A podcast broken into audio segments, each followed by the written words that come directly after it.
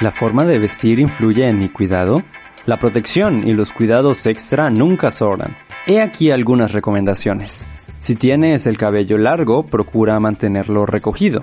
De igual manera, evita la barba, ya que impide el correcto funcionamiento del tapabocas.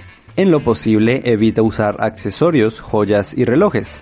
Entre menos superficies potenciales para el virus, es mejor. Esto hace parte de la campaña Juntos y Seguros en la UPB.